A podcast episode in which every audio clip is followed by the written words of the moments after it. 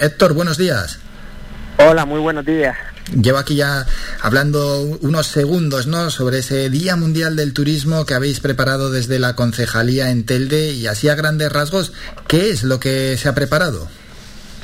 Bueno, eh, en principio queremos a colocar, queremos colocar a Telde en el mapa del turismo de Gran Canaria y de las Islas Canarias y por eso queremos dar a conocer todo nuestro entorno patrimonial y, y sobre todo cultural. Por ello hemos mezclado esos, esas facetas y el, este viernes comenzamos con un acto, una ruta teatralizada por el barrio de San Juan y San Francisco y también se mezclará con productores y actores locales con música en directo, podrán ver a Alba Serrano, a la Wonder Brass y a Ceres y también, por supuesto, vincular nuestro turismo a nuestros grandes productos, nuestra gastronomía y nuestro sector primario. Por eso eh, restauradores de telde y bodegas vendrán también a ofrecer sus, productos y sus caldos. El sábado, por su parte, lo dedicamos a el turismo vinculado al medio ambiente y a la sostenibilidad.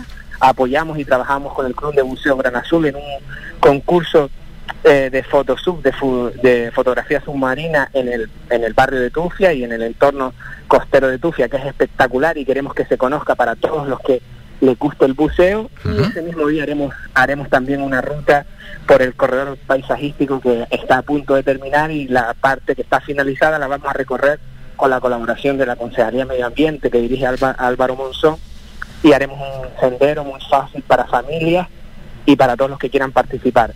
Eso conjuntamente con el lunes en donde se hablará de turismo y tendremos un, un debate sobre las oportunidades y los retos del sector turístico de Telde y vendrán cuatro expertos a una mesa de debate que se desarrollará en la Casa de los Salos. Claro, ahí están los retos ¿no? que pueda tener Telde de cara al turismo.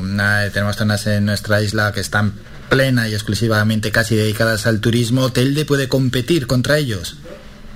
Nosotros no queremos competir, nosotros queremos ser el complemento, el valor añadido que le aportemos a esos municipios alojativos que tienen miles y miles de camas, pero después los turistas necesitan un plus y ese plus se lo quiere aportar eh, aportar Telde, se lo quiere aportar con su gastronomía, con sus senderos, con sus zonas comerciales abiertas, con su patrimonio cultural y, arquitectónico, ese plus que buscan eh, los visitantes cuando vienen a hospedarse al sur de Gran Canaria, queremos que Telde sea una de sus visitas obligadas y eso se lo vamos a demostrar con actos como los que empezamos a realizar con este Día Mundial del Turismo.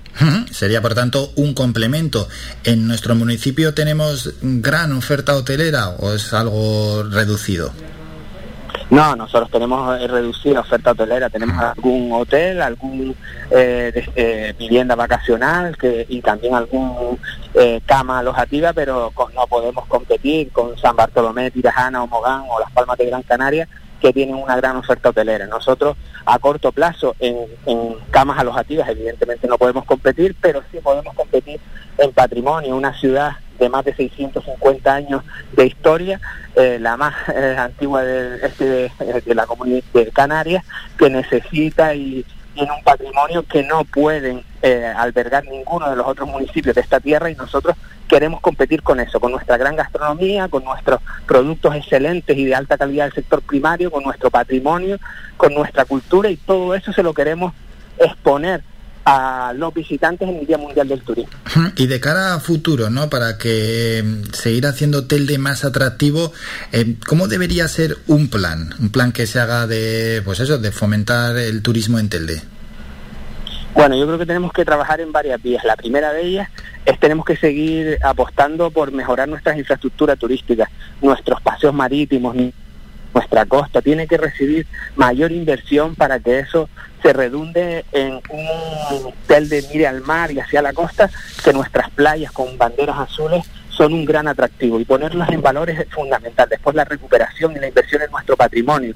Tenemos que darle mayor atención al barrio de San Francisco, a todo el entorno y de San Juan y San Francisco y recuperar esas viviendas que tenemos en peor estado para poder darle un uso cultural y potenciar todos y cada uno eh, de nuestras rutas que tenemos o experiencias con aquellas empresas que están trabajando tanto en bodegas como en parques temáticos o, o, parques desde el punto de vista ecológico y también ponerlos en el punto de mira de esos eh, visitantes que vienen a la isla de Gran Canaria. Si generamos una estrategia en esos tres niveles, poner en valor experiencias, mejorar las infraestructuras y trabajar en la recuperación del patrimonio, en el futuro tendremos a Telde en el centro de este macro destino que es Islas Canarias. ¿Y cómo valora el trabajo que se ha hecho en los últimos años o décadas, si quiere, en torno al, turismo? Si se ha hecho trabajo, si es un trabajo importante o es un trabajo pobre para intentar pues hacer atractivo a Telde.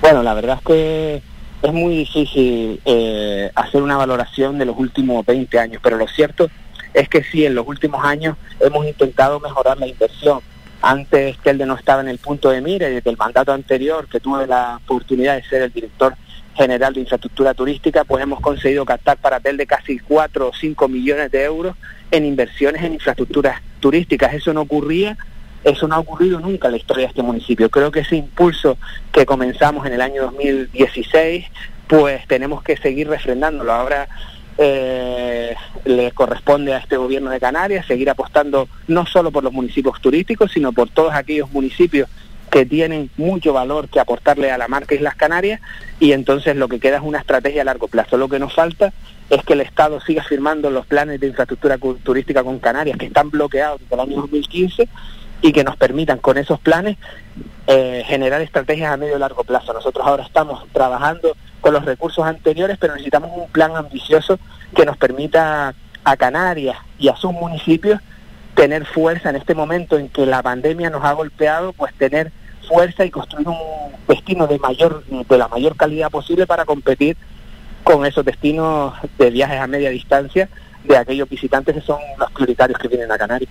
Y una última pregunta para Héctor Suárez, que también dirige la Concejalía de Aguas y Saneamiento y cambiando de asunto, ya que ha informado su concejalía de ello, estáis estudiando alternativas para dotar de abastecimiento municipal de agua la zona de Lomoguinea, ¿no? Sí, correcto. Eh, hemos tenido un problema en varias eh, zonas del municipio porque la empresa suministradora de esas zonas era una empresa privada y les ha comunicado a los vecinos y a las vecinas que a partir del 31 de diciembre pues va a dejar de suministrarles el agua. Nosotros, desde que conocimos esa noticia, la empresa nos lo trasladó, hemos trabajado primero codo con codo con la empresa para saber cuál es el número de afectados que tenemos y ahora trabajando con los vecinos para diseñar proyectos a través de la Consejería de Aguas y la empresa mixta Aguas de Telde para dar una solución a todos. Lomo es un caso específico porque lo que tenemos que desarrollar es un proyecto eléctrico que nos permite impulsar el agua eh, desde un depósito que ya se construyó hace años en el entorno del Lomo Calacio y si conseguimos terminar ese proyecto, pues no solo se beneficiarán los vecinos de Lomo Guinea, sino permitirán beneficiarse muchísimos vecinos del municipio de Telde. Y aparte de Lomo Guinea, estamos trabajando en la Cuesa, en el diseminado de la Cuesa, en el Mayoraco, también en el diseminado de Cruz de Jerez, en el Caracol Bajo, en Pedro Paso, en muchos núcleos poblacionales que están diseminados en el municipio y que todos van a dejar de suministrarse agua por esa empresa privada.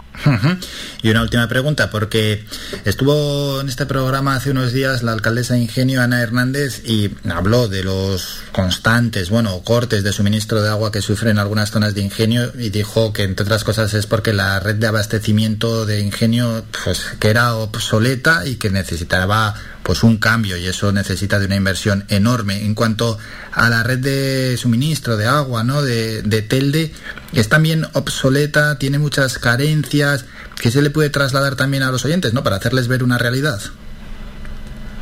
Bueno, nosotros tenemos algún problema en zonas específicas, en las más antiguas, porque saben que antes eh, el material utilizado para las tuberías era fibrocemento y eso ya está totalmente en desuso y tiene muchísimos problemas con la presión que requieren ahora los vecinos y por eso en algunas zonas pues sufrimos muchas averías hmm. y todo eso vamos a hacer una inversión para cambiarlo. Ahora estamos en el entorno de San Gregorio, hemos hecho también cuestiones en, La Garita, en San José de las Longueras, es decir, estamos avanzando en ese cambio y lo único que nosotros no tenemos tantos problemas de corte de suministro, pero sí es cierto que en algunos núcleos poblacionales no podemos suministrar agua todos los días. Y nuestro reto eh, durante este mandato será que todos los vecinos de Tele tengan las mismas posibilidades de acceso a agua, a luz y a saneamiento y en eso estamos trabajando intensamente. Tenemos quizás entre más problemas para que todos los vecinos y vecinas se conecten al saneamiento que lo referido al agua de abasto. Bueno, pues con esa promesa y que ojalá se cumpla, nos quedamos. Despedimos a Héctor Suárez, que como siempre nos ha atendido. Héctor, gracias por estos minutos. Un saludo. Gracias a ustedes, como siempre. Buen día. Somos la mejor información, música y entretenimiento. Las mañanas de Faikán.